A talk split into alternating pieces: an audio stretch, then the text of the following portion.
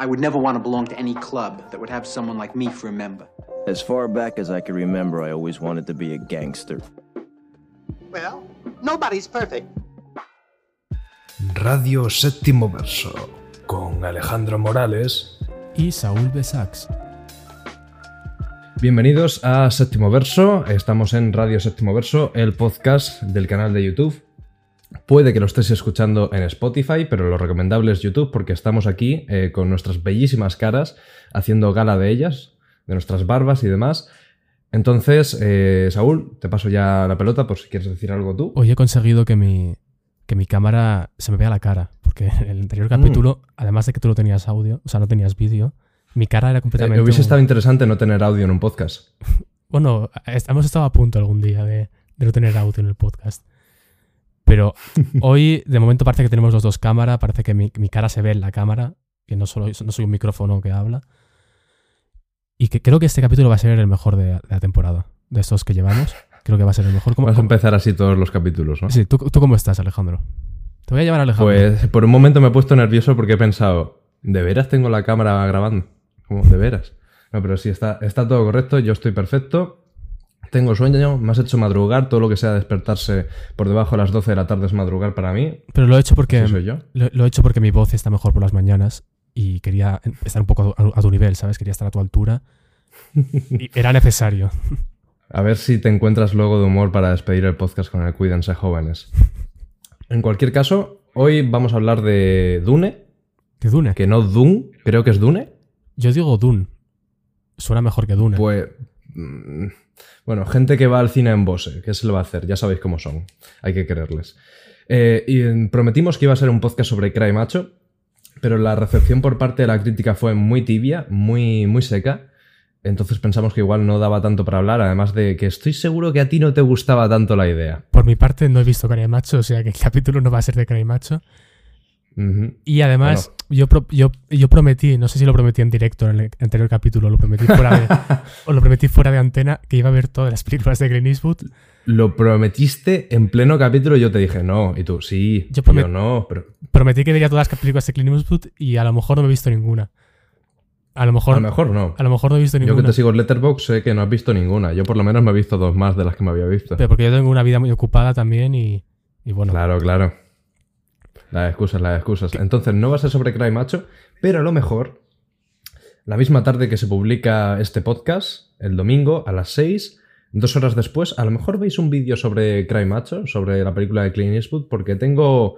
Yo creo que jamás había tomado tantas notas de una película y, spoiler, eh, no hay ninguna nota positiva. Eh, Así en general no he apuntado nada positivo sobre la película. O sea que entiendo que no te ha gustado. Mm, me duele, me duele ah, porque a mí me gusta mucho el estilo western, el neo-western, aunque sean los 70, me gusta mucho Clint Eastwood, me gusta mucho el country, hay country, pero me duele, es una película que me duele que no me guste. Pero en cualquier caso, hemos venido para hablar de Dune, así que si quieres empezamos por la experiencia del propio cine, que yo, por ejemplo, tengo cosas que comentar, pero te paso la pelota a ti. Sí, es algo bonito a lo mejor empezar siempre como con cómo hemos visto, cómo hemos visto la película, ¿no? Como... Sí, yo, yo lo digo por si salen cosas interesantes como lo de que viste el Escuadrón Suicida con la polilla asesina en la sala. Ah, es- esta vez me decidí ver la película a primera hora de la mañana, once y media de la mañana, Muy recomendable para ver una peli tan somnolenta, ¿eh? y tanto, y sin tomar nada, o sea, en ayunas. La sala estaba bastante llena, eh, pero nadie reaccionó a nada de la película. Hubo momentos en los que yo me reía y como que me sentía mal por reírme porque nadie más estaba reaccionando.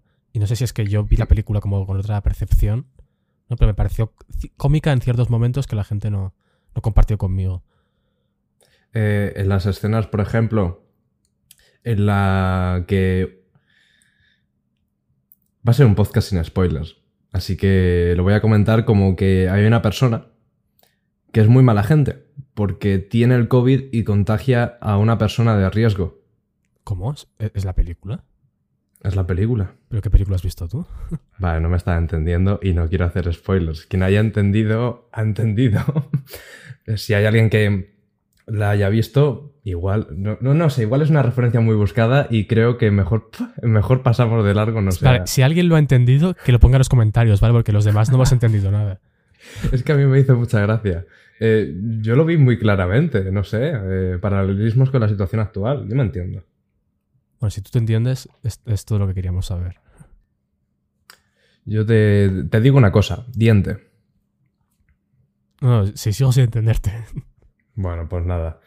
Eh, sigue comentando tu experiencia de cine, anda, porque si no, no salgo de aquí. No, poco más. No, no había polillas esta vez. No. Eran los cines verde de Madrid, muy recomendables. eh, sesión matinal. Y, y poco más. Mm. ¿Tú, ¿Tú cuándo lo has visto? Yo la vi ayer a las 4 y cuarto de la tarde. Uf, todavía. Era bastante gente para ser las 4 y tarde de la tarde, había bastante gente. Y digamos que fue una de las experiencias cinematográficas más inmersivas que he tenido en un cine. No porque el cine sea muy bueno, sino porque la película va de un desierto en el que no se pueden pasar dos horas sin, sin morirse de- del calor y la sala no estaba aclimatada. O sea, era terrible. Y con la mascarilla ya me estaba dando en algo, te lo juro. O sea, no, no, no podía. Claro, en la película también lleva mascarillas, que es, es otro paralelismo. También, también te, te ayuda a entrar en la dinámica. En realidad es toda una metáfora sobre estos dos años que llevamos casi. Pero eso, que fue una experiencia más exigente de lo que ya es la película en sí misma porque tenías que soportar el estar ahí metido en lo que es eh, Murcia, ¿no? O sea, yo he visto la película eh, con una sala no aclimatada de Murcia. Como si no fuera Ya, suficiente. yo creo que no se puede ser más inmersivo. Como si no fuera suficiente estar en Murcia y escuchar a Hans Zimmer durante dos horas y media. Además, además hacía calor y llevabas una mascarilla. algo. ¿No, ¿No crees que Hans Zimmer ha hecho carrito? Porque mucha gente lo considera. Eh, yo creo que la película no se sostiene sin la música de Hans Zimmer. Y creo que la música de Hans Zimmer es terrible, pero, pero no se sostiene sin ella. Porque, luego, si quieres, lo comentamos con más detalle, ¿no? Pero Es curioso, sí. Eh, porque yo lo comenté con, con mis dos amigos con los que fui al cine, que sin la música la peli no es nada, pero tiene la música. Y es como cuando te, cuando te lo dije en el Escuadrón Suicida, pero por lo menos esta vez es música original, así que igual le podemos dar un, un crédito extra. lo que sucede aquí es como, es como si fuera. Voy a hacer una metáfora, ¿vale? Lo, lo siento mucho. Cuidado. Esta película es como un libro que está escrita como. Está escrito con muy poca tinta, como que la empresa no, la, la imprenta no ha ido bien y el libro está con una tinta muy suave. Pero alguien llega después, coge un subrayador amarillo y subraya todo el libro. Todo el libro. incluso, la- Vale, te lo puedo incluso en las partes en las que no hay nada, en las que no hay texto, también lo subraya. Eso es lo que ha hecho Hans Zimmer con esta película. Sospecho que tú que eres entendido en términos de guion hayas tenido problemas con él. Pero primero vamos a comentar el, de forma general qué nos ha parecido a cada uno. Porque a mí en realidad me ha gustado. Pero primero tú. Vale, y a mí también, pese a esto que acabo de decir, la película no me ha desagradado. Creo que objetivamente tiene problemas muy concretos, pero son problemas muy concretos. Creo que el material es muy sensible y que Villanueva, bueno, tiene un evidente talento, ¿no? Creo que sabe manejar eh, muchos inconvenientes y sabe manejar cosas que no sabe solucionar. Y creo que el, el resultado final no, no es para nada malo. Creo que es una película entretenida. Es una película que aguanta las dos horas y media con... Eh, ¿Entretenida dirías? Creo que, o sea, es, es muy errática, es errática por, por definición y también tiene muchos problemas de estructura, tiene, tiene digamos, eh, es, es- es un acto entero, no son, no son partes, es un acto entero en que no funciona nada. Claro. Pero, pero me interesa saber a dónde van, me interesa saber, creo que está muy bien, por ejemplo, el diseño de, de producción es increíble, o sea, toda la ambientación es una pasada y yo solo con eso estoy contento. Y luego que salen actores muy guapos, que es como una... O sea, no tienes un buen guion, pero salen actores guapos que no le vas a pedir más a una película. Efectivamente. Eh, que sobre lo que quieres ver más, cuidado. Porque yo también quiero ver la parte 2 y parte 3 si hay. No sé si da para parte 3, creo Bueno, que yo, sí. yo no quiero ver la parte 2. ¿eh? Yo quería ver el final de la película porque estabais sentado y me sabía mal levantarme. Mm. Pero la parte 2, a- yo no, además me han dicho después que hay escena post créditos y se ¿Qué ve, dices? se ve que me la he saltado. Se ve que me he ido corriendo del cine. Porque tenía yo una comida también, te digo, tenía yo cosas que hacer después de la película y no estaba yo como para quedarme a esperar. Yo es que tenía un amigo que después de las 400 horas que dura la película estaba ya que no aguantaba más sin ir al baño, así que tuvimos que salir corriendo sin esperar. Pero que te iba a decir sobre lo de querer parte 2, a mí me gustaría mucho ver la parte 2. Eso es cuestión de que la gente vaya, vaya al cine, porque resulta que no planean hacer la parte 2 a no ser que sea un éxito de taquilla la primera y no es como El Señor de los Anillos, que sinceramente lo he sentido como El Señor de los Anillos de mi tiempo, porque yo no viví el estreno del Señor de los Anillos. Em, en términos de escala de la producción, igual me ha emocionado un poco, pero más o menos por comparativa. ¿Qué pasa? Que El Señor de los Anillos lo grabaron todo de golpe y estrenaron un año, otro año, otro año. Ya tienes la trilogía. Pero aquí no han empezado a grabar ni, ni la segunda parte, no, no, no han empezado preproducción todavía. Bueno, a mí me haría mucha ilusión que, que existiera una película que se llama Dune parte 1 y que no hubiera parte 2. Me haría mucha ilusión. Pero ¿qué te ha parecido de la Fíjate, fíjate que lo- cuando empieza la peli pone lo de Dune parte 1, pero no está acreditada como Dune parte 1 en ninguna parte. Parece que el director lo hubiese puesto en el último momento sin que Warner se diese cuenta. ¿eh? Casi parece, sí. ¿Qué te ha parecido de la película? A mí me ha parecido un poco como Blade Runner 2049, que sé que no es de tu agrado, pero sí es de mi agrado, en el sentido de que mi dinámica con la película ha sido eh, casi dormirme durante una hora, aparte de porque tenía sueño, porque la película causa sueño, y es una película difícil de entrar, tienes que concienciarte mentalmente de me voy a sentar a ver esta película. No es algo que te puedas poner de fondo, ni para pasar el rato, es concentrado, verla y a ver qué me ofrece. Pero eso, tardas una hora y luego ya hay una escena con uno de los gusanos del desierto, que es, yo creo, la mejor baza de la película. Todas las escenas que involucran gusanos del desierto creo que son muy potentes. Y a partir de, ahí ya mi interés fue subiendo, no constantemente, pero sí que ya, ya la película me tenía en su sitio y no me gusta tanto como Blade Runner, pero por ahí, por ahí. De momento, antes de acabar el podcast, digamos que le pongo una valoración entre el 6 y el 7. Puede que tirando para 7. Notable, notable bajo. Bueno, Es que es eso, es, es errática y...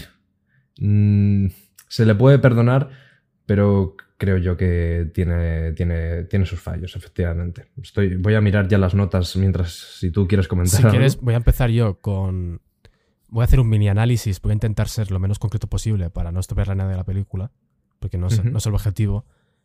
Básicamente, el, el- el arquetipo de todas las películas es siempre el mismo, ¿no? Tenemos una, una tesis, una antítesis y una síntesis. O sea, son tres partes. Luego, en realidad, son cinco si quieres analizarlo más profundamente.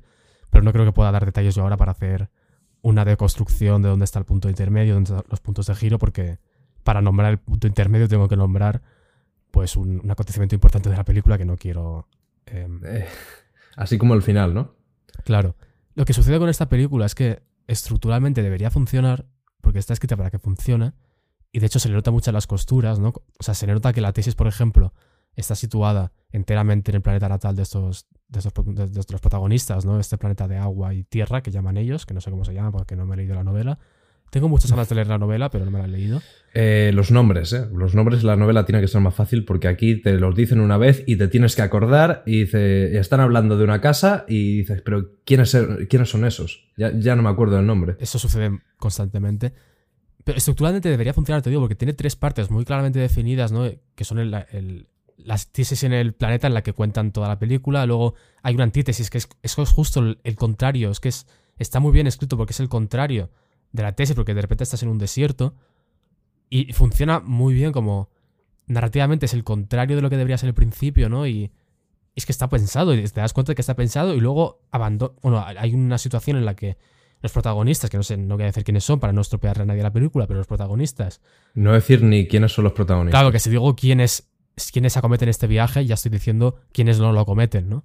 Entonces eso ya es dar información. Bueno, estoy trabajando como con elementos mínimos, ¿no? Pero hay una segunda, tercera parte en la que, digamos que ya están solo en el desierto, ya no están en la ciudad.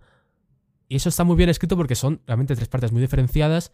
Se ve que, que, que me consta que es co- co-guionista, sabe lo, que, sabe lo que está haciendo y busca este arquetipo, digamos, del viaje, ¿no? El, digamos, el elixir en esta película es esta, esta voz interior que tiene él.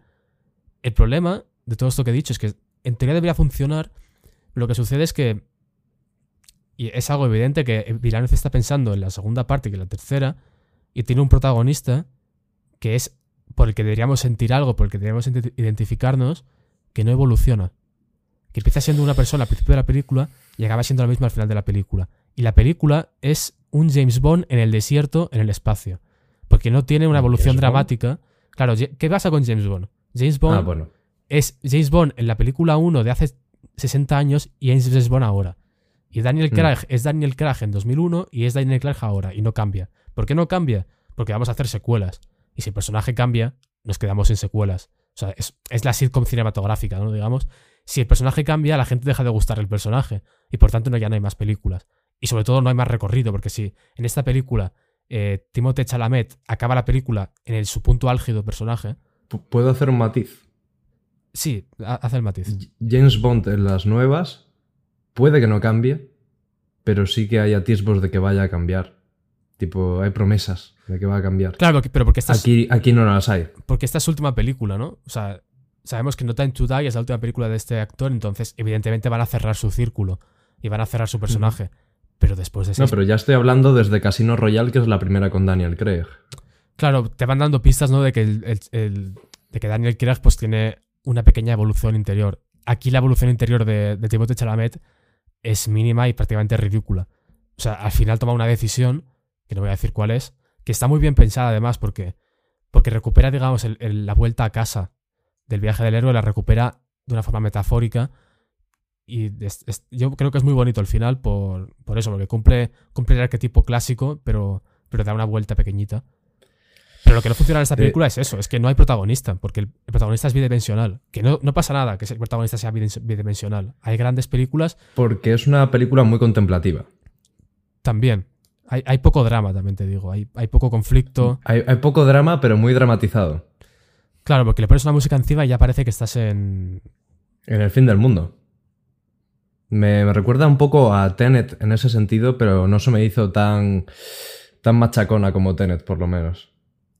Claro, Tenet por lo menos tienes el artificio, ¿no? Y tienes el, no comprender nada y, y que son protagonistas también bidimensionales, pero estás viendo una película de espías. Y cuando vas a ver una película de espías, te esperas eso, te esperas James Bond.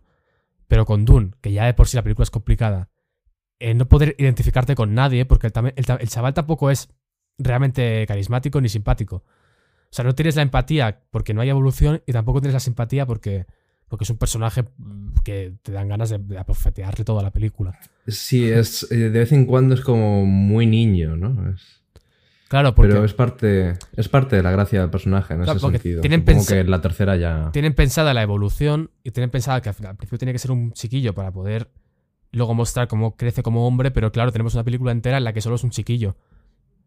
Y es insoportable. Y Totalmente. Que.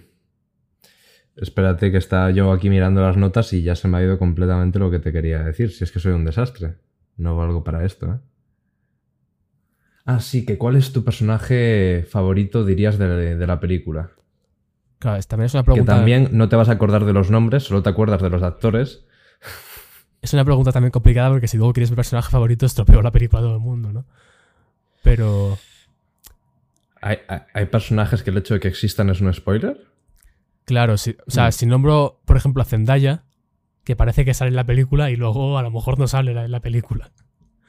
Efectivamente. Eh, hay, hay mucha gente que va mm, porque está Zendaya y Timothy. Está Timothy. Zendaya ya está un poco menos. Supongo que estará más en las siguientes. No es un spoiler. Eh, Zendaya está menos de lo que parece. no se puede estar menos en una película. O sea, si se está menos en la película es que no aparece. Eh, digamos que Zendaya es un poco Margot Robbie en Eras una vez en Hollywood. ¿Me aceptas la comparativa? Sí, y además Zend- Zendaya parece que sale más de lo que sale, pero sale con planos que ya lo hemos visto. O sea, repite el mismo plano varias veces Tilanev, como diciendo que, que la gente se acuerde que esta película es de Zendaya y pone el mismo plano otra vez como en... Bueno, Literalmente que, que- que la gente se acuerde de que Zendaya está en el póster. O a lo mejor es que él se acordó tarde de que Zendaya estaba en el póster. Claro, es que todos sus problemas estructurales y, y problemas tan concretos como este de Zendaya son problemas porque él está pensando en hacer tres películas y no ha hecho una película, ha hecho una introducción de dos horas y media. Es lo que le ha ocurrido. Mm. Pero entonces, Personaje primordialmente, tienes problemas con lo que es eh, del guion, ¿con qué dirías que es lo que más problemas tienes, concretamente? Creo que tampoco es un problema que la película sea bidimensional, pero creo que hay que reconocer que la película es bidimensional y por tanto es un poquito menos buena. O sea, que no digo que las películas bidimensionales sean peores, pero digamos que lo que buscamos siempre cuando hacemos una película es que haya personajes tridimensionales, por lo menos el protagonista, que haya un recorrido, que haya una empatía que en esta película está carente por razones evidentes.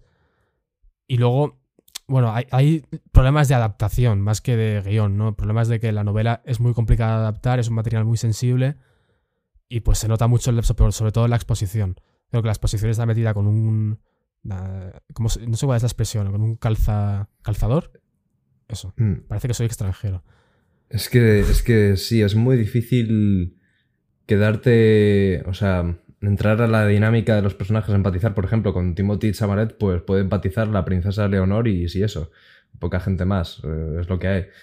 Eh, y yo, de mis personajes eh, favoritos, destacaría a Duncan, Duncan. que es un personaje que a diferencia tuya creo que no hace ningún spoiler, Para- yo creo que Para que la tampoco gente, me parece... Para que, la gente, para que la gente lo sepa, Aquaman, ¿no? Claro, Aquaman, efectivamente. De vez en cuando sale con barba, de vez en cuando sale sin barba. Es un poco. Es un poco feo verle sin barba. Pero como personaje, pues no sé, es de los que más empatía me generan. Y no sé, ya lo veréis. Tampoco es que me genere una cantidad increíble de empatía. Simplemente supongo que será el único personaje por el que he podido sentir empatía. será eso el caso. A mí me gusta mucho un personaje que sale muy poco, como todos en general, que es la, esta, la madre superiora, esta señora que domina la orden. No, esto no creo que sea spoiler, ¿no? Hay un personaje que, te- que domina una orden. La, la, la, la actriz de Misión Imposible.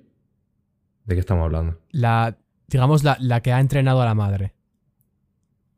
La monja De superiora. acuerdo, de acuerdo. Sí, sí, sí, sí. Ese personaje está muy chulo. Creo que tiene la mejor secuencia de la película y creo que es la única que, que se da cuenta de que, de que Timothy es insoportable. Entonces ya por eso me, La única que ha tenido los sesos de, de decírselo. De decirle, me es que me caes mal, es que no, no, totalmente no. A ver, pues voy a seguir viendo mis notas. Yo, en términos de montaje, Vamos a ir a cosas la he notado mejor que otras, porque sabes que... Ojo, voy a intentar decir el nombre del director, que... Uy, te he dejado... Que tenemos dos cámaras, le he dejado sin verme. Voy a intentar decir el nombre del director, pero ya sabéis que es un nombre... El director es canadiense, el nombre es francés. Yo, Eh, francés no es muy fuerte. yo lo he dicho muchas concepto. veces, ya si quieres lo repito. Villeneuve. A ver, tú has dicho Villeneuve. Así que a ver cómo me pronuncias el, el nombre. Yo llevo, llevo 23 minutos diciendo Villeneuve. ¿No se le llama así? Creo que es. O sea, se escribe. Lo, lo- a mí lo impulsivo que me sale es decirle eh, Denis Villeneuve, eh, Villeneuve, mm, pero en realidad creo que es como Denis Villeneuve, concretamente. Creo que es así, pero no lo tengo nada claro. Hay que sentar un libro La de cosa es que, en términos de montaje, creo que ha utilizado al mismo montajista de, de Blade Runner 2049, pero se ha controlado un poco en el tema este de que sabes que, que es un, un- un señor director, ¿no? Que aparte de director es un señor director de los que dicen, bueno, pues voy a alargar el plano porque aunque parezca que no está pasando nada, en realidad quiero explorar el sentimiento de la imagen. Sabes, que te deja el plano demasiado tiempo. Si quieres hablamos también de, ya que hablas de montaje, que yo creo que está, está bien construida la película. Eh, eso, Mm. a, a nivel corte está, está bien montada. No, se le- no es, no es eh, Rhapsody, eh, ¿cómo se llama? Eh, Pero, pero, pero no ha acabado. Un momentín. sigue, sigue. Te tengo que interrumpir, es que te tengo que interrumpir, si no, no funciona la dinámica del podcast. Es lo que hay. Sigue, sigue. Que decía que creo que ha aprendido un poco de Blade Runner, de Blade Runner 2049. Creo que fácilmente, si el editor no lo hubiese controlado un poco, se le podía haber quedado en casi tres horas. Fácilmente si le dejaba con sus planos largos. Pero creo que se ha sabido controlar un poquito dentro de lo que cabe. Hay planos de del señor director de Timothy cogiendo arena con la mano y viendo en plano detalle cómo se le escapa la arena entre los dedos. Planos muy de señor director, pero salvando por lo general no, no, no me molesta el montaje, creo que está, está decente. Ha habido un comentario en e- sobre esta película, como muy generalizado, que he leído mucha, en, en mucha prensa y sobre, sobre todo gente replicándolo sin pensar en lo que están diciendo, de que esta película es eh, cine, o sea, blockbuster con cine de autor. He leído mucho esta Sí. definición y yo no sé la gente lo que comprende por cine de autor, pero yo veo esta película y no pienso en cine de autor. No sé tú cómo interpretas este comentario. Depende, es, es muy su estilo en realidad. Sí, pero que, o sea, cine, claro, o sea, todo el cine es de autor, ¿no? Porque todo el cine tiene un tiene autores. Claro, es que si empezamos a, utilizar los términos como No gana- necesariamente, porque hay películas en las que, por ejemplo, interviene mucho la productora, como el- eh, la original de Escuadrón Suicida, y eso no se puede decir que es de su director. Vale, vamos no a- se le puede decir. Vamos a atendernos, atendernos al, a la definición francesa, ¿no? A- al origen real de esta expresión y vamos a entender que el cine de autor es el cine que, que predomina la visión del director. Pero tienes que tener una visión, ¿no? Para que sea tu visión, porque yo veo a, a Villeneuve en esta película que su aproximación es que la foto mole, porque la foto mola, la foto está de puta madre, y luego las secuencias son, eh, plano general, todos iguales desde un lateral, Dios. Los personajes- es que te, te hartas de planos generales. ¿eh? Y luego, y cuando esa cosa se pone intensa, plano medio plano, y primer plano de tiempo de Chalamet. Pero es toda la película igual. O sea, no hay. Mm. la- creo que la dirección en esta película da. En términos solamente de planificación, ¿no? De, de cómo están construidos los planos y, y cómo evolucionan las secuencias. Es que casi no hay evolución dramática en, en ninguna secuencia. Son. Eso. Es, es un esquema muy básico que está bien realizado, ¿no? Pero yo no siento que haya como un gran director autor detrás pensando lo que está haciendo. Es, hay como. Hay una cobertura casi, no, no sé si realmente es cobertura de, de verdad, porque no he visto el montaje, pero, pero hay como una sencillez y.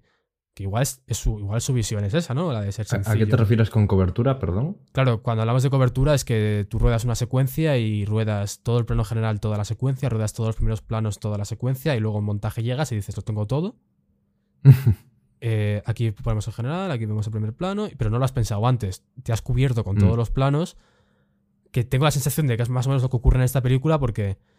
Porque. O sea, lo que veo es una, una escala dramática a nivel de planificación muy sencilla, como que pasa del general al primer plano constantemente. Eh, Y no digo, no digo que sea algo malo, pero digo que no.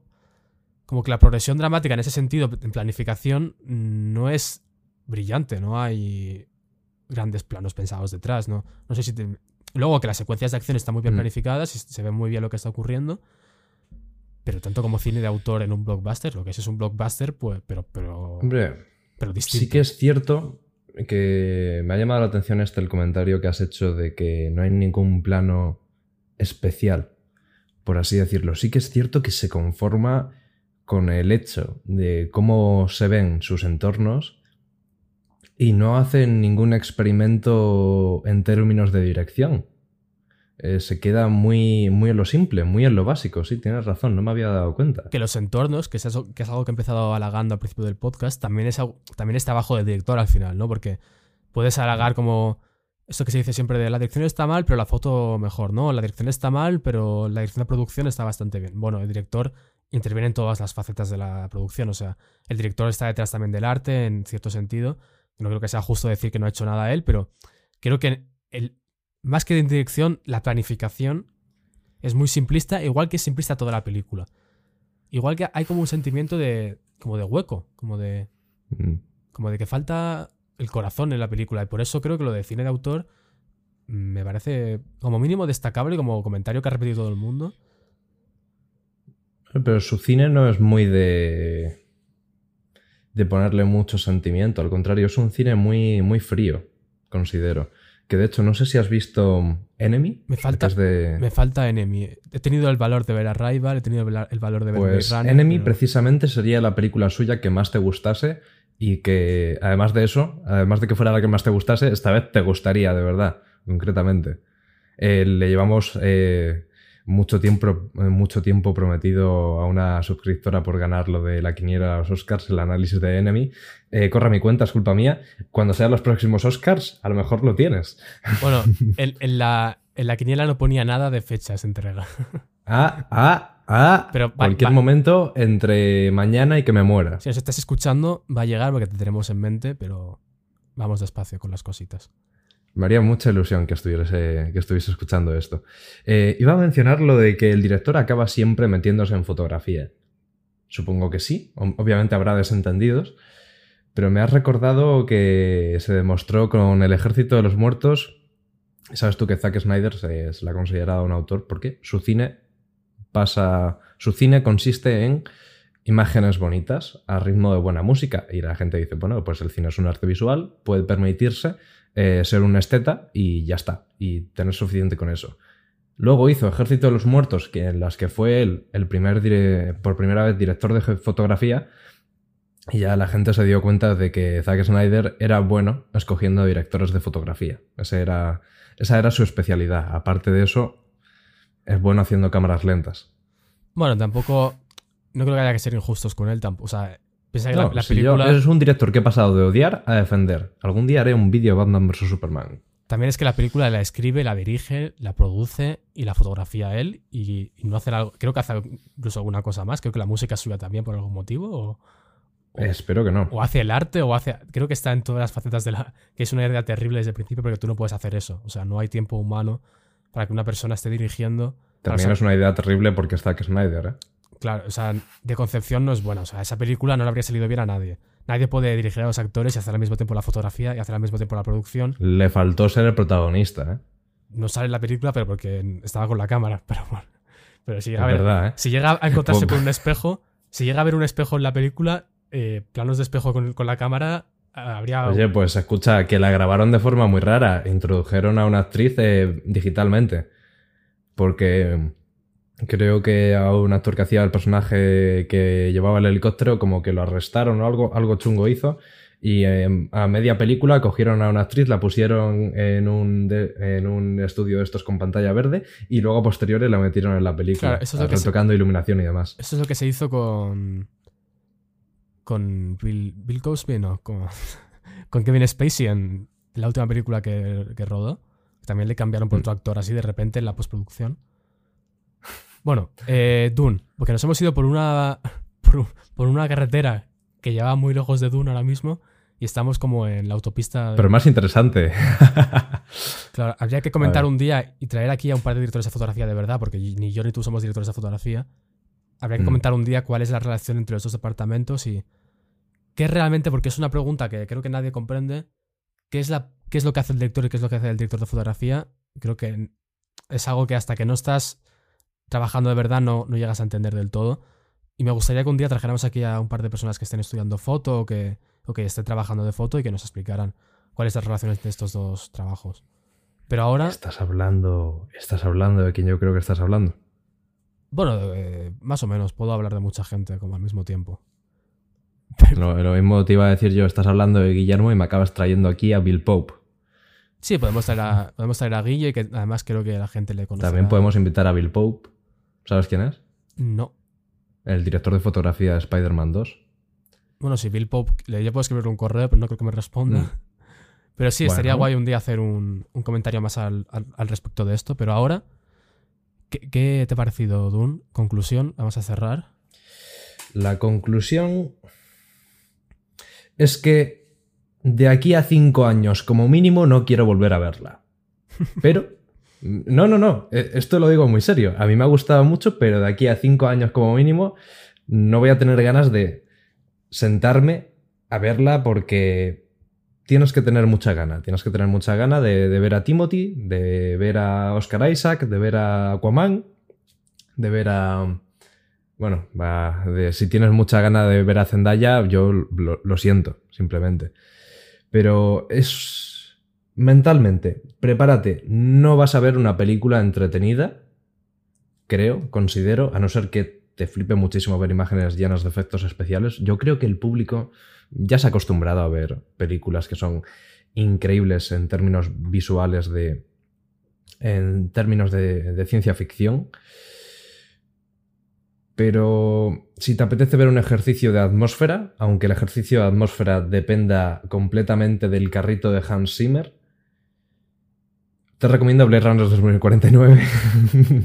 no, pero está bien, está bien, pero te recomiendo mirar otras películas del director para ver si es lo tuyo y ya si quieres completar. Pero si tienes curiosidad, te pediría por favor que vayas a verla, porque yo sinceramente quiero una segunda parte, quiero vivir mi, el pequeño aunque sea, mi El Señor de los Anillos. Te paso la palabra, Sí, Saúl. yo, yo quiero acabar el podcast en alto, en positivo. Animar a la gente a que vaya a ver la película, creo que es importante. Creo que, Mm. mira, que igual no es, no, no es El Señor de los Anillos, pero es una... Porque si la segunda parte depende de la taquilla, ¿ten- ¿sabes cómo está el estreno en Estados Unidos? eh, debe, ir- debe ir mal, supongo. Eh, no, es que la van a estrenar un mes después que, que en Europa. Eh, la van a estrenar en octubre. Y lo malo es que la van a estrenar simultáneamente en HBO Max y en cines. Es decir, que le han cortado las alas. En, la- en las salas. Bueno, se vienen demandas también para, para Warner entonces, ¿no? Eh, sí, eh, Warner ha perdido a Christopher Nolan. Denis Villeneuve es el siguiente, parece. Puedes continuar con tu conclusión, Eso, perdón. acabar en alto, recomendar a la gente que vaya a verla, porque creo que, como mínimo, es una película interesante que creo que os va a dar. Os va a dar una conversación, por lo menos, y. y ahora la cartelera está como está, los cines están como están, id a verla. No esperéis a verla en HBO Max, porque Pues- además creo que os vais, os vais a joder la experiencia si la veis en HBO Max, como Va definición. a dar. eh, no, no, no, no es para ver en HBO Max. Y retomando de nuevo, te voy a interrumpir de nuevo. Em, Podéis hablar, intentar hablar en el idioma que hablan, es magnífico. Y hacer símbolos, con, hacer símbolos con la mano, como que estáis haciendo lenguaje de signos como del desierto. Como si no se lo estuvieran inventando a, a cada plano. ¿Sigue?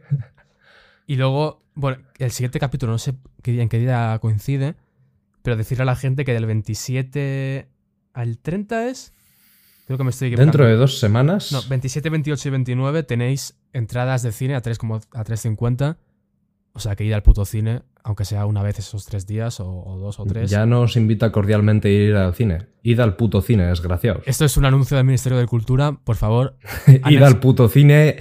Me, me consta, me consta que ha costado mucho este año hacer esto que antes se llamaba la fiesta del cine, que ahora se llama Yo voy al Mm. cine o Yo me entretengo o algo así, le han cambiado el nombre. Yo voy al cine, creo que. Me era. consta que ha sido muy complicado hacerlo, o sea que aprovecharlo, que son 3.50, que todos los días, los tres días 3.50, todas las películas. Así que id, id al cine, por favor. Yo, aunque tenga que ir a ver After, intentaré, intentaré aprovecharlo.